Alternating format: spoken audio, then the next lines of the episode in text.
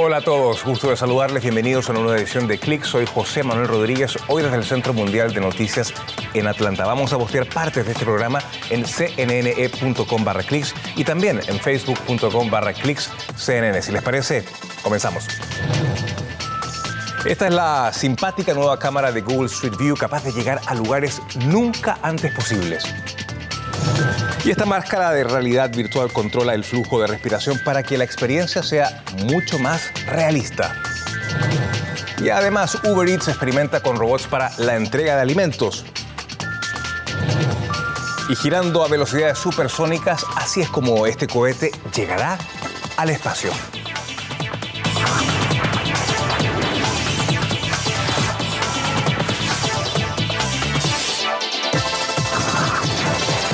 Google Street View está de cumpleaños. Cumple 15 años y continúa siendo muy pero muy popular. Ahora la empresa tiene una nueva cámara portátil compacta que le permitirá llegar a lugares nunca antes posibles. Además la cámara tiene un aspecto muy pero muy simpático. Fíjese.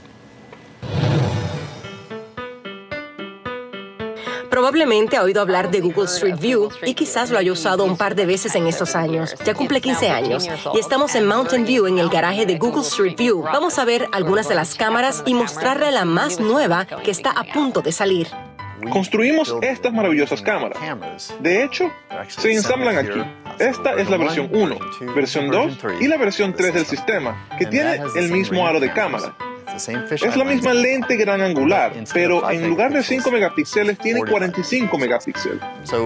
Uno de mis proyectos favoritos fue tomar todo el sistema del auto y hacerlo mucho más portátil. Este era el tracker o rastreador. Esta es nuestra generación actual de cámaras hasta 140 megapíxeles. Tienen una potencia de 30 veces mayor que la cámara original Ladybug. Entonces tenemos la próxima generación de cámaras para Street View y parece tener manijas. Estas son las asas. Son asas y pesa casi 7 kilogramos. De hecho, pesa menos de 7 kilogramos y la podemos transportar a cualquier parte del mundo, lo que es genial para nosotros. Queríamos hacer algo que fuera ultra portátil para poder llegar a los lugares a los que no podíamos ingresar antes. Ahora podemos enviar unas cuantas cámaras y vehículos a un país. Luego recolectamos allí.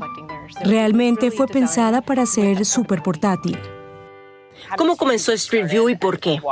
Uh, Allá por 2004, Larry Page tuvo una idea algo alocada de producir un mapa panorámico mundial con una visual de inmersión total en el que la gente pudiera ir a visitar desde su propia sala los lugares que nunca había visto antes. Y convenció a un equipo pequeño de ingenieros aquí en Google de atar una cámara al techo de la camioneta que les había prestado el equipo de seguridad y que manejaran por las calles de alrededor capturando algunas de las primeras imágenes en el campus de Google. 15 años después estamos aquí, ya anduvimos más de 16 millones de kilómetros con los automóviles, cubrimos todos los continentes y publicamos en 102 países. Ese es el granito de este año. Como resultado de todo este trabajo de exploración, a partir de la visión original de Larry Page, ahora podemos escalar una montaña o sumergirnos bajo el mar, o visitar la Antártida, o incluso ver las pirámides de Meroe, algo que lanzamos a principios de esta semana, todo cómodamente sentados en la sala de estar de casa.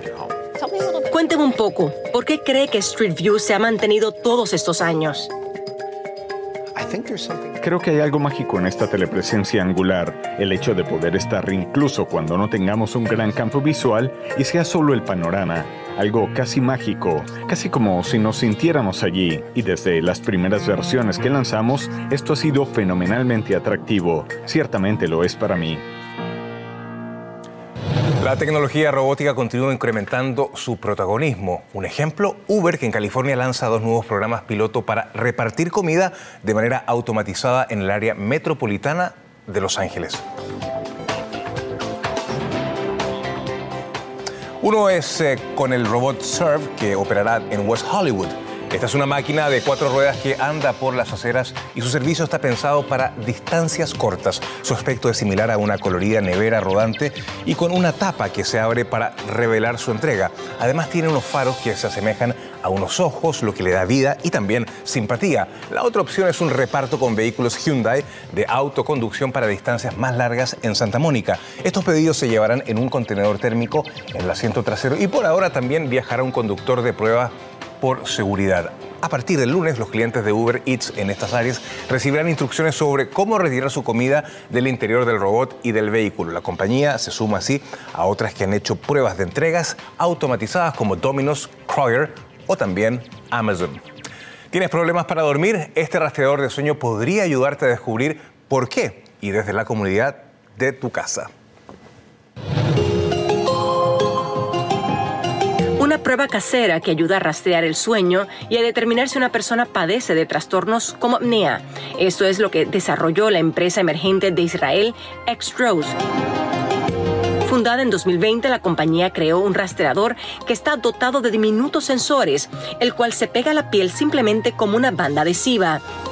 Las pruebas de sueño en casa para detectar el apnea son relativamente comunes. Sin embargo, usualmente solo miden los patrones de respiración. Los sensores de X-Rose recogen la actividad eléctrica del cuerpo mientras se duerme, incluida la actividad muscular, el movimiento de los ojos y las ondas cerebrales.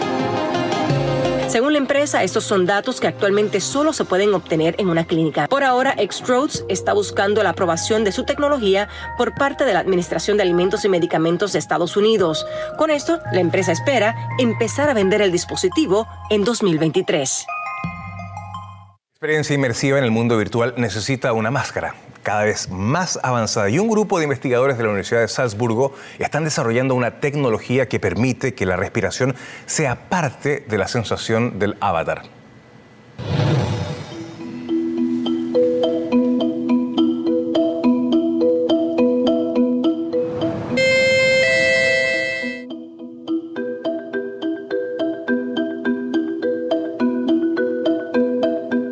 Can use breathing as another input modality for the virtual reality experience, and then uh, can naturally interact with the environment.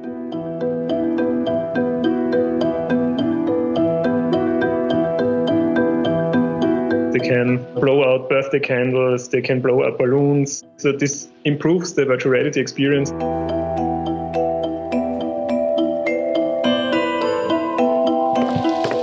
If users walk uh, through a scene where there's uh, smoke or heat, then the breathing gets harder, as you would expect. So we, we manipulate the resistance a little bit more so that they feel an effect on their virtual avatar, which on the other hand then increases embodiment. So they feel more connected to this virtual character.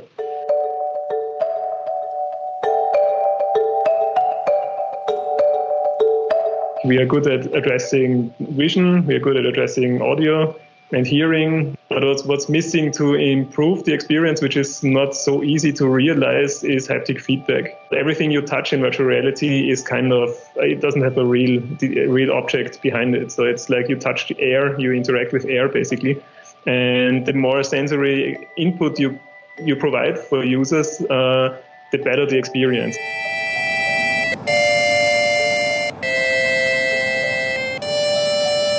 There's a lot of potential of virtual reality in training simulations because they get more immersive. You can experience things in a safe environment uh, in a training simulation um, and also make mistakes and learn from those mistakes. There can be fires that, that you perceive in virtual reality, but they're not really a danger to yourself. And of course, there are applications in psychotherapy uh, and therapy in general, uh, where you can create more immersive scenarios that are maybe more enjoyable for users so that they uh, stick to their training regimens.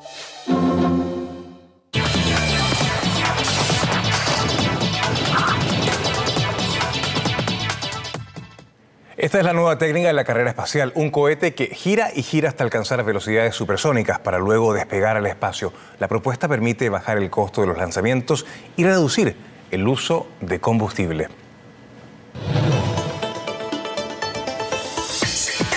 La mayoría de las empresas de lanzamiento de cohetes utilizan cohetes verticales que dependen de toneladas de combustible y enormes motores. La empresa emergente Spin Launch quiere hacerlo diferente.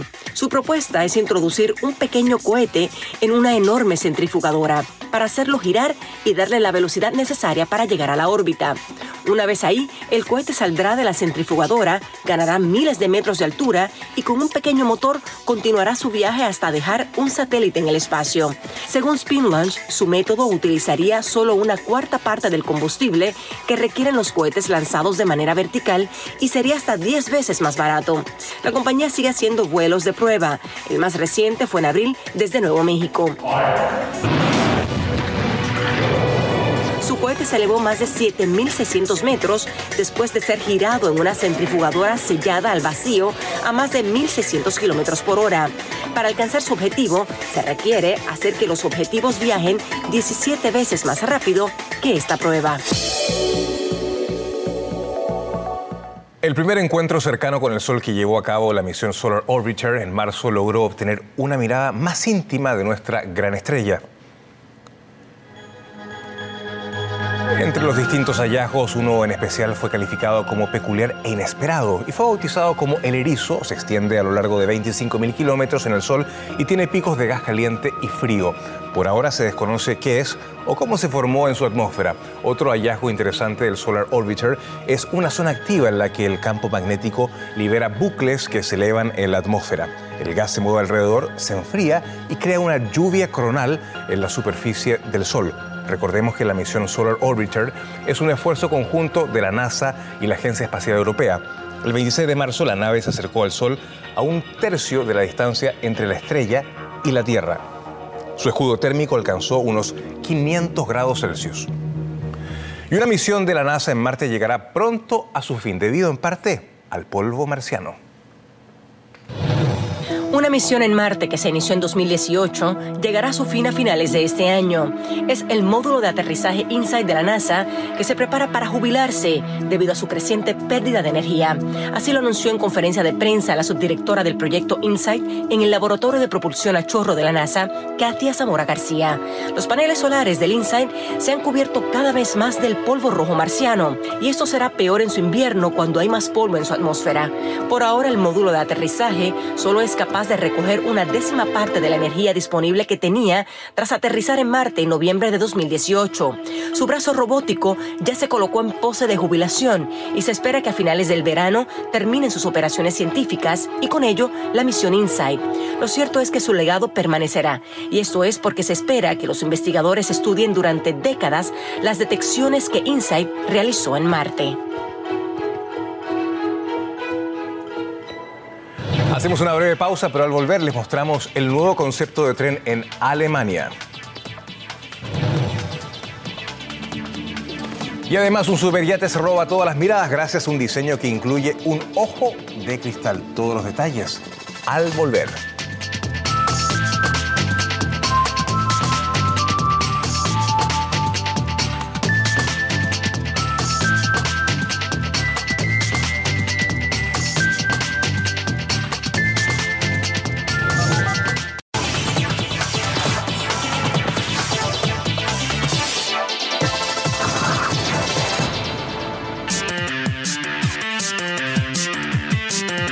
Automotriz Hyundai anunció este viernes que construirá su primera planta de vehículos eléctricos y baterías en Estados Unidos.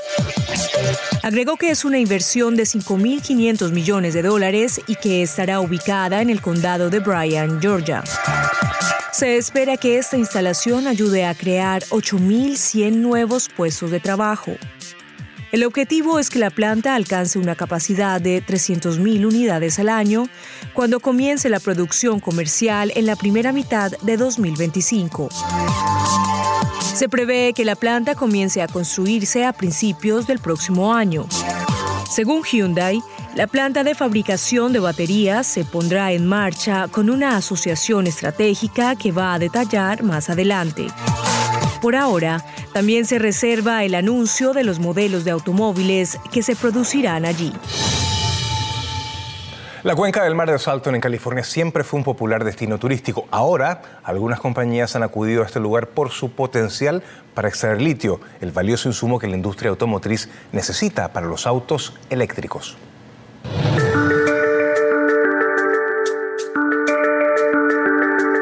En California hay un sitio que podría tener la clave para alimentar todos los autos eléctricos de Estados Unidos por varios años. Es un desierto gris y plano que solía ser un destino turístico. Se trata de la cuenca del mar de Salton. En los últimos años, varias empresas han acudido a este lugar para extraer litio. Este es el valioso metal que la industria automotriz necesita en su transición a la fabricación de vehículos eléctricos. Su importancia se debe a que es el elemento metálico más ligero de la Tierra. Esto ayuda a las baterías a almacenar más electricidad en menos peso. Según las empresas extractoras de litio que trabajan en la zona, la geografía de la cuenca del mar Salton permite obtenerlo con una mínima destrucción del medio ambiente. Otra ventaja de extraer litio en esa zona es que también puede ayudar a recuperar el espacio antes usado como sitio turístico. Esto es porque la extracción de litio crearía puestos de trabajo e ingresos para reconstruir la economía de la región e incluso, quizás, su dañado medio ambiente. A la ciudad alemana Wuppertal también se le podría llamar la ciudad del tren colgante. Y es que a diferencia de las ordinarias líneas de tren que permanecen fijadas a la tierra, en esta urbe el ferrocarril cuelga a través de una vía elevada que serpentea por los aires. Todo comenzó cuando en la década de 1880 las necesidades de expansión urbana en Wuppertal y un largo y sinuoso valle del río hicieron posible el traslado en ferrocarril o tranvía tradicional. Fue entonces cuando el empresario Eugene Langen ofreció su sistema de tren colgante. La construcción se inició en el año 1898 y la línea se inauguró en 1901 y se utilizaron casi 20.000 toneladas de acero para la vía elevada.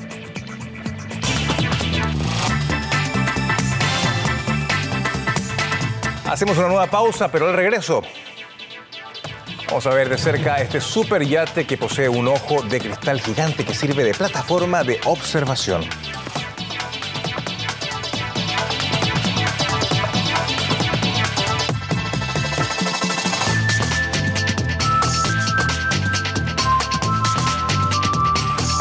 Muchas gracias por seguirnos en esta edición de Clicks por Televisión, pero también vamos a postear partes de este programa en nuestras plataformas digitales. El contenido de Clicks está en cnne.com barra clicks y también en facebook.com barra clicks cnn.